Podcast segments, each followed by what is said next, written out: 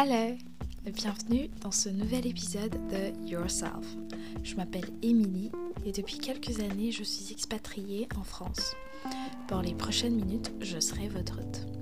Yourself, comme son nom l'indique, est un média audio où vous pourrez être vous-même, comme je le suis derrière mon micro. On parlera de relations, de développement, de croissance, de foi, d'amitié, d'emploi et bien plus. Alors que tu sois posé dans ton canapé, en train de faire le ménage ou même dans les transports, let's go! Hello! Alors, on se retrouve pour ce sixième épisode. Je suis très heureuse, je pense que vous l'entendez et vous le ressentez à ma voix.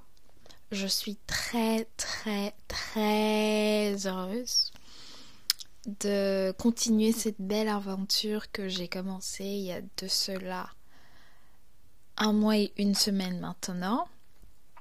Et euh, je tenais une fois de plus à vous remercier pour vos retours, parce qu'il y en a plein qui me font des retours en DM ou même euh, pour ceux et celles qui ont mon contact, qui me contactent directement sur WhatsApp pour qu'on en parle et tout. Je suis très heureuse.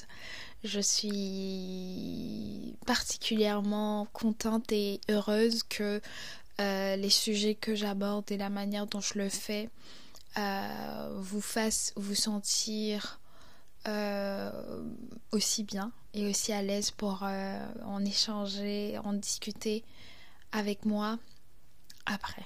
Donc, l'introduction faite et mes remerciements présentés, on ne va pas tarder et on va rentrer dans le vif du sujet le vif du sujet qui contraste un petit peu avec la bonne humeur que vous entendrez dans ma voix.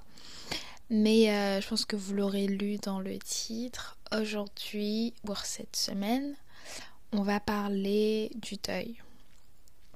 Je sais que ça sort un petit peu euh, de ce à quoi je vous ai appris à, je vous ai habitué jusqu'à présent, puisque les sujets que j'ai traités jusqu'à ce jour sont des sujets que je considère un petit peu légers comparé à ceux que je m'apprête à déplier avec vous, mais euh, comment et pourquoi est-ce qu'on va parler de deuil? Vous l'aurez compris, on y est.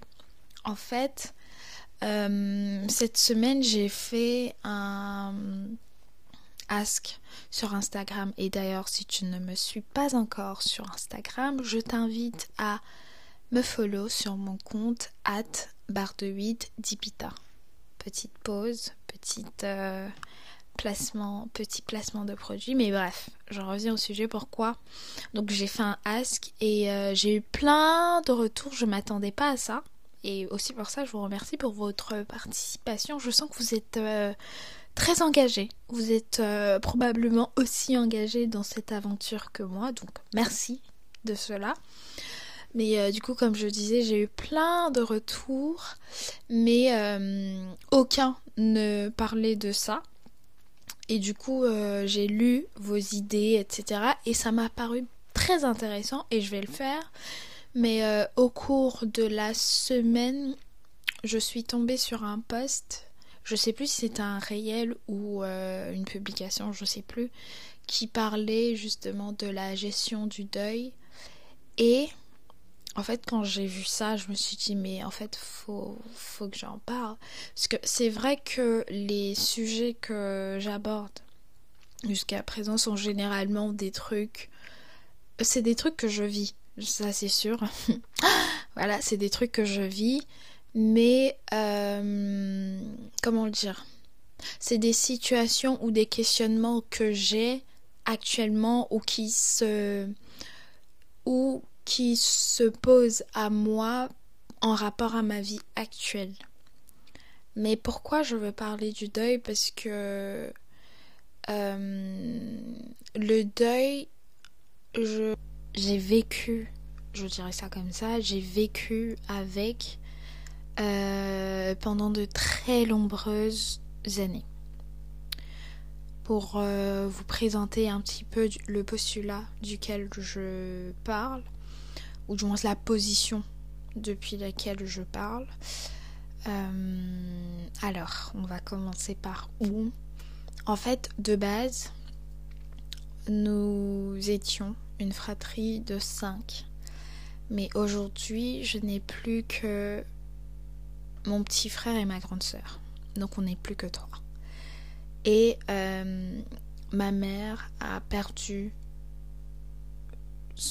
En, fait, de base, nous étions trois filles et deux garçons.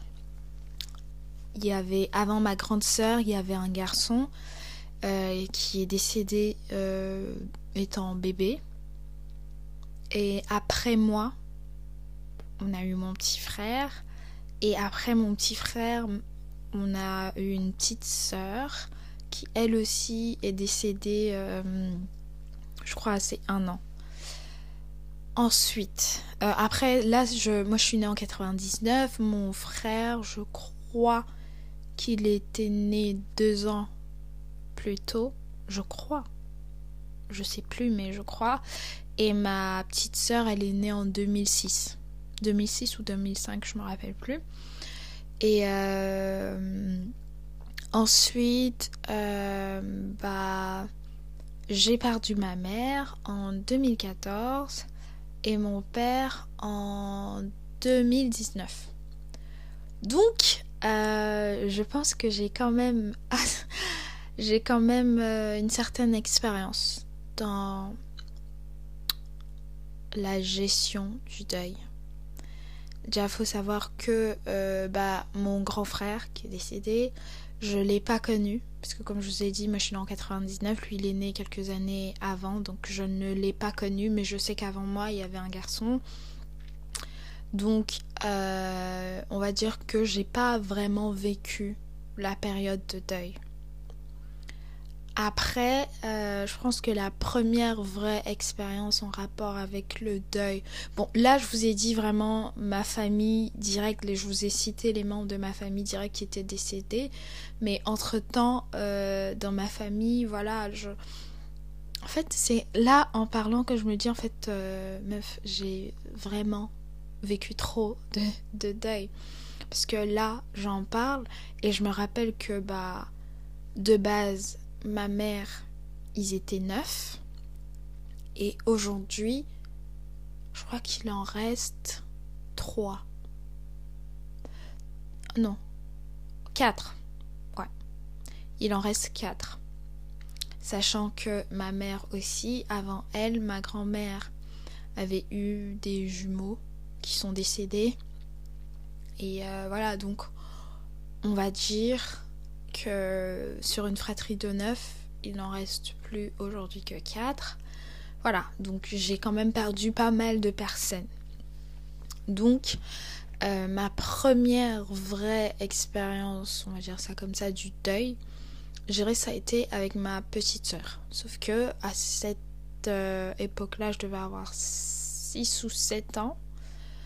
Euh, par contre, elle, je l'ai connue. J'ai des souvenirs avec. Je, voilà, j'ai passé du temps avec. Donc, du jour au lendemain, de, de ne plus avoir le même quotidien ou la même réalité que j'avais il y a encore euh, deux jours, je me dis l'expérience, même si je pense que je, je ne l'ai pas totalement vécue, mais euh, j'ai quand même rencontré à ce moment-là. En fait, je crois que c'est à ce moment-là que j'ai compris ça veut dire quoi mourir. Donc ça, c'était ma première expérience. Ensuite, euh, bah, il y a une vague de décès euh, bah, du coup chez mes oncles. Et j'avais une tante, elle aussi. Donc voilà, entre entre le décès de ma petite sœur et les, les multiples décès de mes oncles et ma tante, voilà, j'ai encore rencontré une autre fois le deuil. Et après, euh, ma mère, euh, mon beau-père, euh, bref, bref, beaucoup, beaucoup de deuil, vous l'aurez compris. Mais euh, cet épisode, c'est pas pour vous dire ah oui, du coup, moi j'ai perdu ci, j'ai perdu ça. Mais je pense que c'est important de faire le point quand même et de parler de la gestion du deuil. C'est sûr, tout le monde ne gère pas le deuil de la même manière. Moi, je vous ai, comme je vous ai dit tout à l'heure, ma mère est décédée en juillet. Pardon. En juillet 2014. Pour vous dire la vérité, ce n'est que en décembre 2019 que j'ai vraiment fait le deuil. Parce que entre 2014 et 2019, il y a eu plusieurs phases. Il y a vraiment, il y a eu plusieurs phases.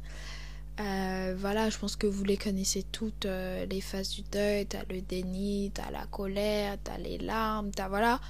Je suis passée par tout ça. Donc ça, c'est pas un mythe, c'est vrai. Mais euh, comment moi j'ai géré en fait tous ces deuils Particulièrement le deuil de ma mère parce que même si j'avais été familiarisée au deuil, donc j'avais déjà vu des personnes mourir autour de moi, j'avais vu euh, des personnes que j'aimais euh, perdre la vie, etc. Je pense que c'est le deuil de ma mère qui m'a vraiment chamboulée parce que euh, pour moi, tout le monde, c'est vrai, le, la mort ça existe, le deuil ça existe, mais j'aurais pu imaginer tout le monde sauf ma mère. Donc, ça a été vraiment bouleversant, choquant, etc. pour moi et je pense que j'ai été forcée en fait à vivre le deuil parce que encore plus pour ma mère ça a été dans des circonstances euh, voilà ma mère elle est décidée elle est waouh je vais y arriver ma mère elle est décédée pratiquement entre mes mains donc c'est pour ça que je dis j'ai été forcée en fait de à prendre conscience de, ce qui est en train de se passer mais ça m'a quand même pris 5 ans pour euh, J'aime pas dire passer à autre chose parce que je ne pense pas qu'on puisse passer à autre chose, mais pour pouvoir vivre avec. Je dirais plus, c'est ça. Euh, quand ma mère elle est décédée, je crois pendant trois mois, je faisais des rêves de façon euh, consécutive où euh, voilà c'était une erreur des médecins, elle était toujours en vie, il fallait qu'on aille à l'hôpital la, récupérer et tout. J'ai fait ce rêve-là, je, je compte même plus le nombre de fois que je l'ai fait. Et je me rappelle, j'étais tellement, les premières fois, j'étais tellement persuadée. J'en parlais à ma grande soeur, je lui disais, mais non, elle est pas décédée et tout, on l'a juste oublié, il faut qu'on rentre à l'hôpital et tout. Parce que j'étais vraiment persuadée de, non, c'est pas vrai. Pour vous dire à quel point Ma mère, elle est décédée le matin, le 7 juillet 2014. Le matin, genre à 8h. Pourquoi je fais genre, je sais à quelle heure C'était à 8h52. Elle est décédée et tout. Mais euh, j'étais avec elle et ma grande sœur à l'hôpital. Mais ce n'est que, je crois, vers 10h, 11h que ma sœur m'a dit parce que c'est un choc non seulement c'était un choc pour elle, mais elle savait surtout que voilà la relation, j'avais une relation très fusionnelle avec ma mère, donc elle savait pas trop comment gérer, comment me l'annoncer, sachant qu'elle-même, je crois qu'elle avait à peine 25 ans ou 24 ans, un truc comme ça, donc voilà, elle aussi, elle devait apprendre. Bref, c'était choquant pour toutes les deux. Donc euh, voilà, j'ai fait 5 ans comme ça où euh, j'ai appris à me dire ah je suis orpheline. Déjà, juste de dire ça, genre je suis orpheline. Je sais que ça a été le premier... Euh, l'année du décès de ma mère, c'était le premier truc qui m'est venu en tête, c'était ah, donc en fait maintenant je suis orpheline de mère. Donc en fait maintenant je suis orpheline. Genre juste de dire ça, ça me ça m'a pris du temps à je sais pas si je dois dire apprivoiser la situation, mais voilà. C'était un vrai travail pour moi de dire je suis orpheline de mère parce que je connaissais pas ça en fait. Je ça je savais que ça existait mais pour moi comme je vous ai dit tout à l'heure, c'était possible, c'était c'est vrai que ça ça pouvait exister et que ça existait mais je l'imaginais pas pour moi en fait. Et euh, si je reviens dans la gestion concrète du deuil, bah en fait, je vais pas je vais mélanger à la fois le deuil de ma mère et le deuil de mon père parce que comment j'ai fait pour euh, accepter la mort de ma mère et vivre avec, c'est en 2019 à la mort de mon père que je me suis dit ah ouais, donc en fait là et c'était toujours pareil. Donc là je me suis dit ah donc là, en fait, je suis orpheline, tout court, meuf. Il n'y a plus de non, je suis orpheline que de mère. C'est je suis orpheline, point final. Donc ça m'a pris du temps. Et je me rappelle quand ma sœur m'a annoncé le deuil de mon père, parce que moi j'ai pas grandi, j'ai pas une vraie relation avec mon père, je l'ai connu que étant bébé, mais en grandissant, j'ai pas une vraie relation avec. Mais ma grande sœur, si, ma grande sœur, c'est pour elle, c'était vraiment sa figure paternelle et tout, du moins l'une de ses grandes figures, genre voir la figure paternelle qu'elle ait eue, etc. Et je me rappelle quand ma sœur m'a, parce que oui, j'ai oublié, ma sœur et moi, on n'a pas le même père, mais voilà. Donc quand ma sœur m'a annoncé le deuil de mon père, je lui ai dit, c'est moi qui lui ai dit, ah, mes condoléances. Mais genre, elle me l'a annoncé et elle m'a dit, mais ça va J'étais en mode, euh, oui, ça va, c'est toi qui as vécu avec et tout, mais est-ce que toi ça va et tout? Elle m'a dit, euh, oui, ça va et tout. Elle et après, euh, je me rappellerai toujours parce que c'était trop bizarre. Et du coup, j'étais gênée, en fait, je savais pas quoi dire, je savais pas quoi faire. Et du coup, elle m'a laissée dans ma chambre et elle est allée dans sa chambre à elle.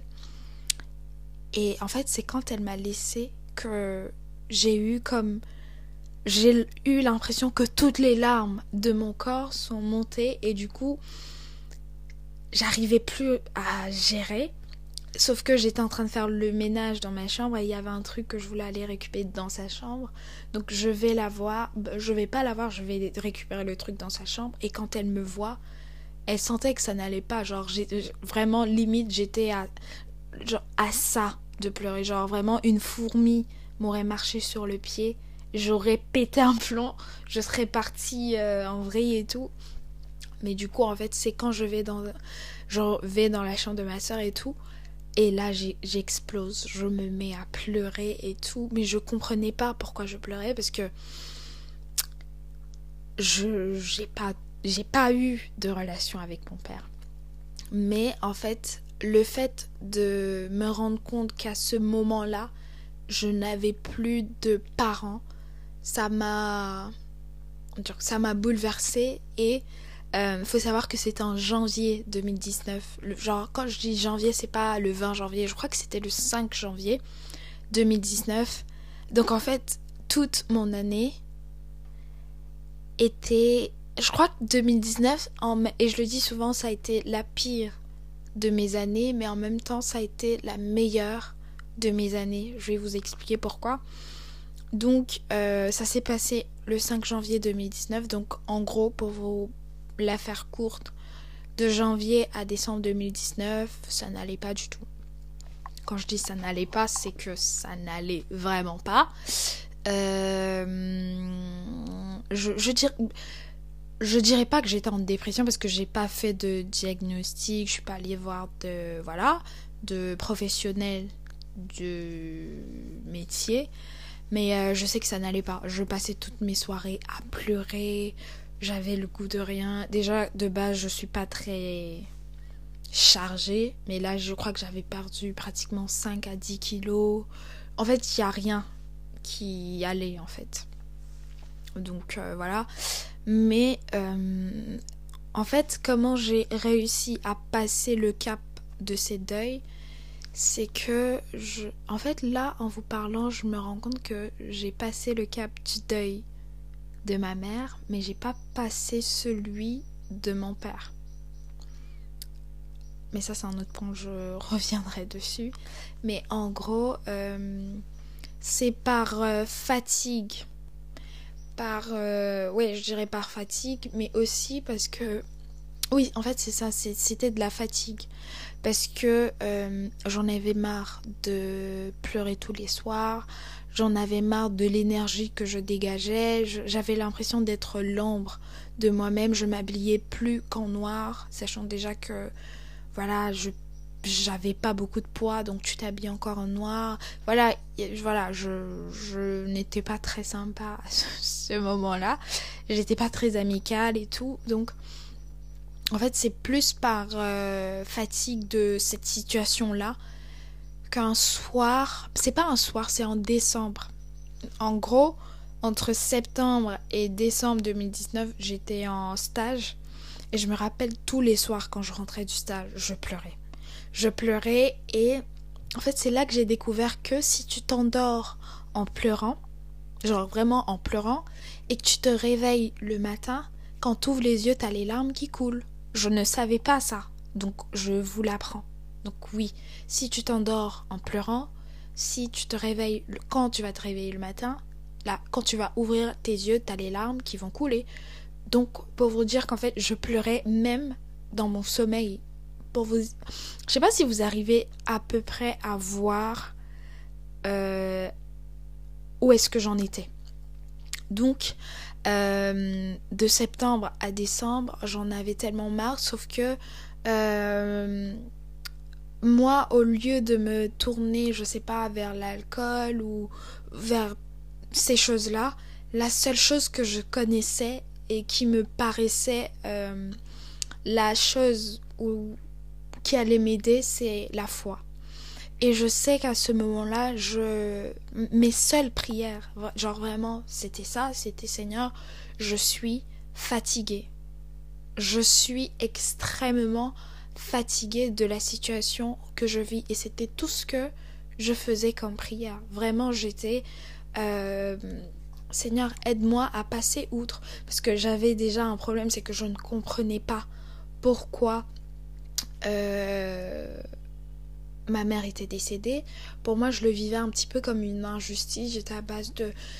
Non, mais en fait, le truc aussi, c'est que euh, le décès de ma mère, parce qu'elle est décédée des suites de maladies, etc. Mais pour moi, euh, le décès de ma mère, pendant longtemps, je l'ai considéré comme de l'abandon. Pour moi, c'est Ah, euh, elle m'a laissé. Ah, elle nous a laissés tout seuls. comment on va faire? Euh, comment on va vivre, etc., etc. Genre vraiment, j'étais déçue de Dieu. Et c'est j'étais pas déçue d'elle parce que que je pense que si quand même. Je pense que j'avais aussi un petit peu de ressenti, d'assentiment, non, de ressenti par rapport à ma mère parce que je ne comprenais pas pourquoi elle avait accepté de de de succomber pour moi, c'était non, mais nous a abandonnés, non, mais comment on va faire, etc. Donc je ne comprenais pas. Et ma prière, c'était déjà ça, c'était déjà, je ne comprends pas pourquoi je me retrouve dans cette situation. Mais euh, en plus, je suis fatiguée de subir cette situation. Donc, euh, donc euh, Seigneur, ma prière, c'est... sauf que je me rappelle, mais je, ne... Ma, mon rapport avec Dieu à ce moment-là, n'était pas celui d'un père, parce qu'on dit oui, Dieu c'est ton père, etc. Non, ma relation avec Dieu à ce moment-là, c'était un Dieu, une fille. Je, crois que c'est ça. Je crois que je, ne sais pas mieux l'expliquer. C'était vraiment, c'est pour moi Dieu à ce moment-là, c'était très éloigné, genre très éloigné de moi et t'avais moi. Et du coup, j'essayais de créer un lien parce que je savais qu'il est, c'est un Dieu. Il, c'est pas un Dieu. Je savais que c'était Dieu. Donc, il est au-dessus de tout. C'est lui qui a, qui est à l'origine et à la fin de toutes choses, etc. Donc, je, je j'avais conscience de toutes ces choses-là, mais je n'avais pas une relation de, ah, c'est mon père. Ah, il m'aime d'un amour inconditionnel, etc. Pour moi, c'était euh, une personne qui m'est totalement étrangère à qui je viens demander de l'aide. En fait, c'était ça. Et euh, en gros, Et je pense qu'aujourd'hui, euh, quand je pense à, voilà, j'ai plus ma mère, je suis orpheline de mère, etc., c'est vrai que ça me fait toujours un petit pincement dans le cœur à base de Ah, parce que là, par exemple, je pense à, euh, je sais pas, quand euh, je vais me marier ou quand euh, j'aurai ma première naissance, voilà, des événements un petit peu marquants comme ça de ma vie, ou même, je sais pas, ma remise de diplôme, des trucs comme ça, des événements marquants comme ça de ma vie que, voilà, tout le monde a envie de partager ces moments-là avec sa famille, notamment sa mère. Et je me dis, ah, mais moi, j'aurais plus ça, j'aurais pas ma mère, etc. C'est vrai, ça me fait toujours un petit pincement. Mais aujourd'hui, je vis avec. Je, je ne subis plus. C'est plus en mode, ah, je subis, ça me, ça me fait souffrir, etc. Aujourd'hui, j'arrive à parler du deuil de ma mère ou du décès de ma mère et toute cette période-là sans pleurer. Ce que je n'arrivais pas à faire pendant 5 ans. À chaque fois, déjà, je n'en parlais pas, mais chaque fois que j'en parlais, j'en avais les larmes aux yeux, puisque je n'avais pas guéri de ce deuil. Je, n'étais pas sortie, en fait, de cette période-là. Mais du coup, comment j'ai fait C'est vraiment, comme j'ai dit, j'avais une relation avec Dieu où c'était quelqu'un d'aérien, de très éloigné de moi, et il y avait moi. Et du coup, ce que j'ai fait, c'est j'ai été honnête. J'avais de la colère envers Dieu et je le lui ai dit. J'ai pris le temps de véritablement lui exposer euh, ma pensée la plus profonde. Je n'étais pas à base de non, Dieu est amour, Dieu t'aime, Dieu est lent à la colère, Dieu est patient, etc. Moi, c'était pas ça qui m'intéressait. Moi, j'avais juste besoin d'exprimer ce que je ressentais. J'avais juste besoin de me dire... En fait, j'avais juste besoin de me défouler. Et c'est ce que j'ai fait. Entre septembre et décembre 2019, comme je vous ai dit, je rentrais tous les soirs en pleurant, etc. C'est pas parce que euh, j'avais rien à faire, mais en fait, c'était devenu mon rendez-vous de tous les jours. Je sais que 22 heures. Ce qui fait que jusqu'aujourd'hui, 22 heures pour moi, c'est une heure euh, spéciale parce que ça me rappelle cette période-là de ma vie où je sais que tous les soirs, à partir de 22 heures, j'étais en larmes devant Dieu, à parler à Dieu, devant ma Bible, etc. Parce que véritablement, j'ai commencé, et je pense que c'est à ce moment-là que j'ai vraiment commencé une vraie relation avec Dieu Pourtant, j'ai donné ma vie à Dieu en 2010. Donc voilà, ça date. Mais c'est vraiment à ce moment-là que j'ai... C'est ça, c'est j'ai développé une relation intentionnelle avec Dieu pendant le deuil de ma mère. En fait, c'est ça. Et du coup, euh, j'étais honnête. Donc c'est ça, la première étape, c'est d'être honnête être honnête dans ta relation, être honnête dans tes sentiments vis-à-vis, déjà par rapport à toi-même, parce que ça ne sert à rien de te dire non, mais ça va aller, etc. Si tu as envie de crier, crie. Si tu as envie de pleurer, pleure. Si tu as envie d'écrire, écris. Si tu as envie de parler à personne, le fais pas. T'es pas obligé. En fait, je, en fait, septembre et, et décembre, entre septembre et décembre 2019, je prenais vraiment le temps de vivre mes émotions. Donc j'avais tout le temps envie de pleurer et je pleurais. Je n'étais pas devant Dieu à base de ah mais non je sais que Dieu fait ça tout ce que tout, toute chose concourt au bien de Dieu etc. Frère c'était pas ça mon souci. J'avais envie de pleurer je pleurais. J'avais envie de pleurer je pleurais. Deuxième chose c'est à côté de mes pleurs à côté de toute cette colère, toute cette peine, toute cette douleur que j'avais, j'étais aussi ouverte. Ça veut dire quoi ouverte? C'est-à-dire, je ne refoulais pas mes sentiments, mais je prenais le temps d'écouter ce que Dieu avait à me dire. Je sais pas si c'est clair, mais en gros, dans ma peine, dans ma douleur, dans ma colère et dans tout ce que je disais à Dieu, je prenais le temps non seulement d'écouter, mais d'accepter aussi ce que Dieu me disait. Je sais, après je vais pas rentrer dans les détails du décès ou de cette période-là, mais je sais que Dieu m'a appris à comprendre le décès de ma mère. Dieu m'a appris à comprendre le deuil de ma mère et à l'accepter. Parce que souvenez-vous, au début, je ne comprenais déjà pas pourquoi ma mère était décédée. Je ne comprenais pas pourquoi je devais être orpheline de mère. Voilà, je, ne comprenais pas toutes ces choses. Mais j'ai pris, non, dans ma colère, j'ai dit à Dieu, déjà je ne comprends pas pourquoi tu le fais, donc explique-moi. Apparemment, ta réponse à tout, apparemment, tu gères tout, je sais pas trop quoi, explique-moi. Et j'ai pris le temps de l'écouter et de l'accepter. Donc c'était ça, c'est ça. Donc après avoir euh, vécu tes émotions, prends le temps aussi d'écouter et d'accepter ce que Dieu te dit. Donc moi, c'est vraiment ça qui m'a aidé. Et je me rappelle qu'un soir, en fait, là, c'était le soir où euh, je crois que c'était d'ailleurs le soir où voilà, je me suis couchée. Le lendemain, j'avais, quand je me suis réveillée, j'avais les larmes qui ont coulé. C'est en fait ce soir-là, j'ai dit à Dieu, je suis fatiguée. Je suis vraiment fatiguée de vivre ça. Je suis fatiguée de pleurer, je suis fatiguée de toute cette douleur que je ressens. Je suis fatiguée et je sais que j'avais fait cette prière de voilà, tu dis venez à moi, vous tous qui est fatigué et chargé, je vous donnerai du repos et tout.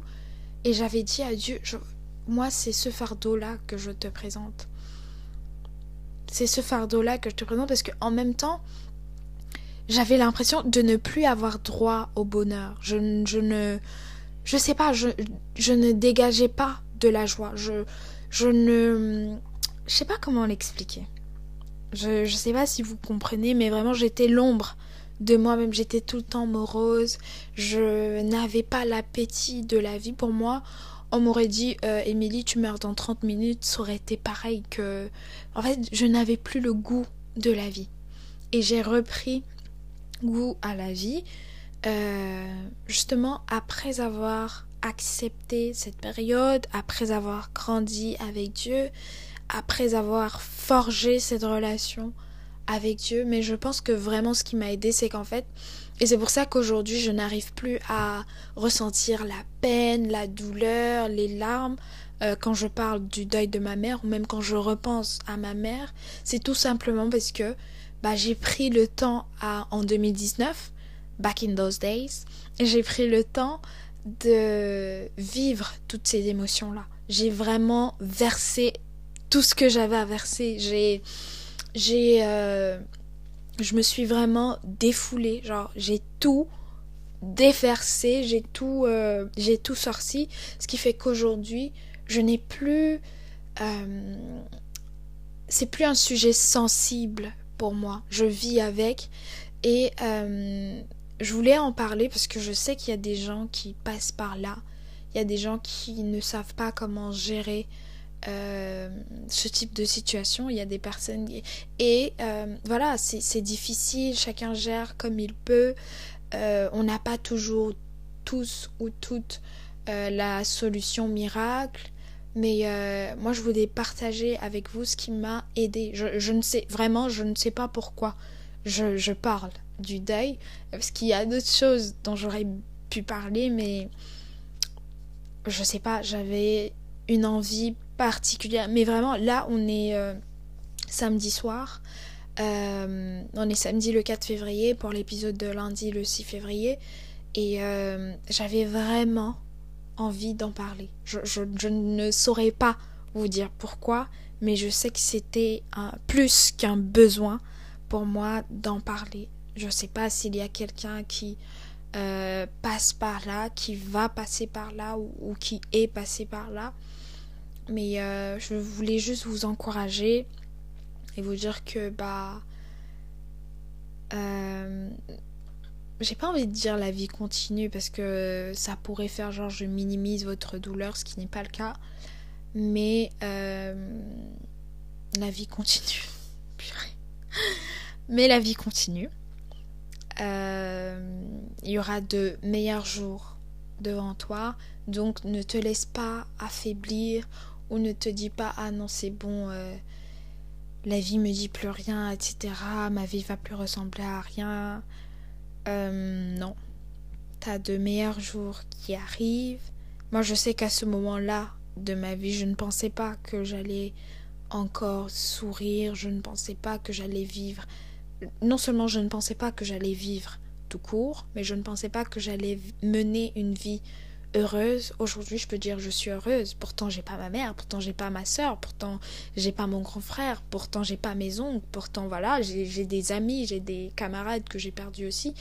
Mais euh, la vie continue et la vie est beaucoup trop belle et la vie nous réserve beaucoup trop de surprises pour que tu tu prennes des décisions basées sur le moment ou la saison que tu vis actuellement. Donc, euh, je voudrais t'encourager et te dire que bah, de meilleurs jours arrivent. Et euh, voilà, bon là, ça fait quand même euh, pratiquement 40 minutes. je sais pas pourquoi j'ai été aussi longue, mais j'espère que j'aurai aidé une ou deux personnes. Euh, si vous avez envie qu'on discute davantage, qu'on en parle davantage, bah, je vous invite à... Je crois que sur Apple Podcast, vous pouvez laisser un avis ou je sais pas trop, bref. Euh, ou alors sur mon compte Instagram, comme j'ai dit, c'est at barre de 8 dibita, D-I-P-I-T-A. Et euh, on se dit à bientôt la semaine prochaine. Bye